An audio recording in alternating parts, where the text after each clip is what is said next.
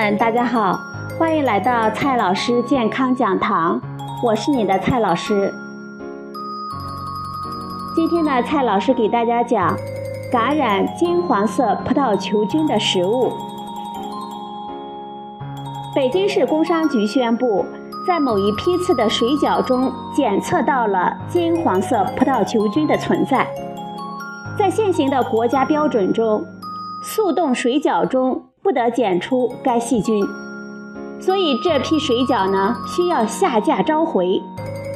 厂家承认了水饺中检出金黄色葡萄球菌的事情，不过宣称呢，按照即将实行的新国标。就是合格的产品。我们要看一下金黄色葡萄球菌到底是种什么样的细菌呢？为什么国家标准会降低呢？作为我们消费者，我们又该如何保护我们自己呢？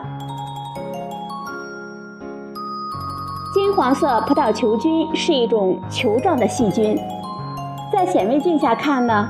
它们聚集成簇，像葡萄一样。不管有没有氧气的存在，它们都可以生长。在良好的营养环境下，它们会长成黄色的菌落。它们在自然界广泛的存在，尤其是人和动物的身上。在我们健康人中，鼻子、喉、手以及伤口部位是最适合它们生长的地方。它们对温度很敏感，在五十五摄氏度下，三分钟就能死掉百分之九十。通常的烹饪足可以杀灭它们。不过，在被杀死之前，它们会分泌胃肠道毒素，我们吃了之后会引起恶心、呕吐、胃痉挛和腹泻等症状。这种中毒是急性的。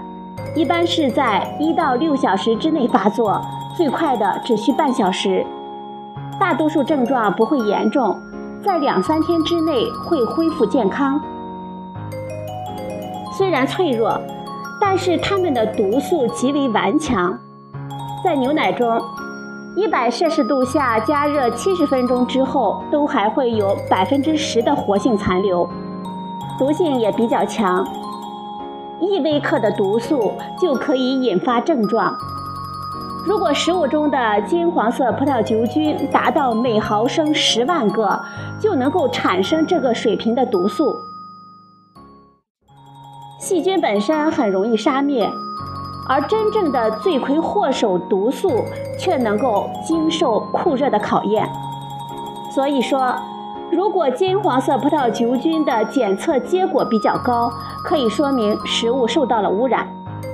但是，一种检测的结果低，并不能说明没有问题。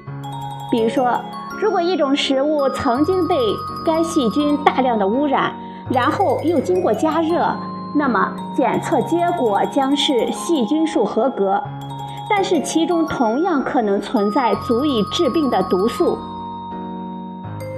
最容易感染这种细菌的食物有肉类、禽类、蛋类、水产类、奶制品等等。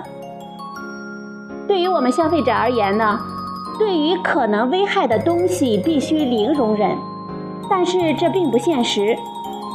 就金黄色葡萄球菌来说，要实现零容忍，将会使生产成本大大的提高，这最终还是要由我们消费者来买单。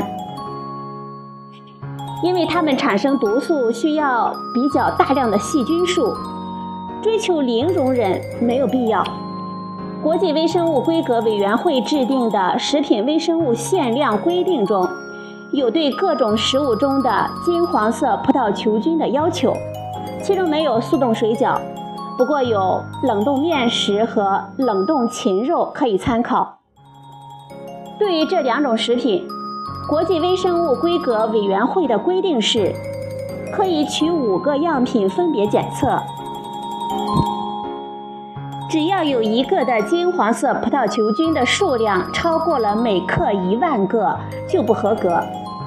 对于冷冻的面食，如果只有一个样品的菌数高于每克一百个，但是不超过一万个，那么也算合格。如果有两个或者是更多这样的样品，则不合格。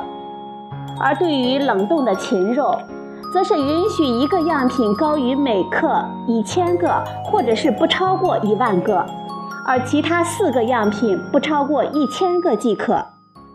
在其他食品中的规定不尽相同，不过也都是允许一定的存在。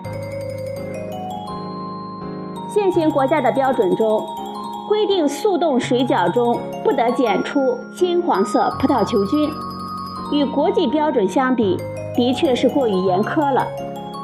在新国标的征求建议稿中，标准改成了与国际相同的冷冻禽肉一致，就比较合理了。金黄色葡萄球菌的感染，不仅仅会发生在工业食品中，自己制备食品同样有感染的风险。很可能只是因为感染症状并不严重，所以难以引起我们的关注。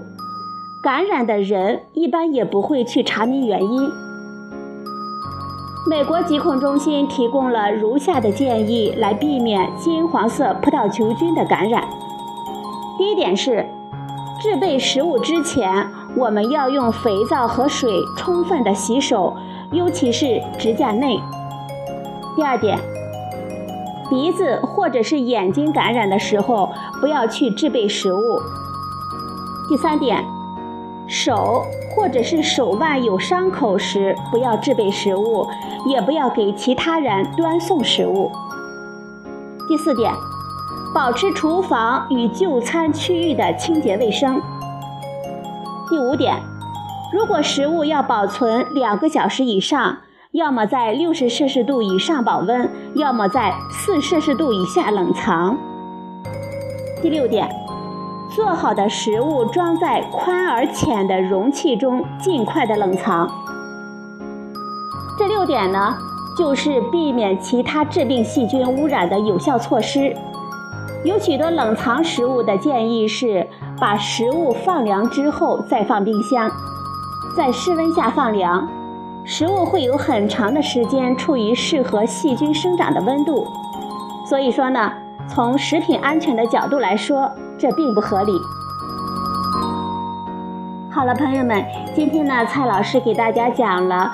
感染金黄色葡萄球菌的食物有哪一些？以及生活中呢，我们怎样用很多的方法来避免金黄色葡萄球菌的感染？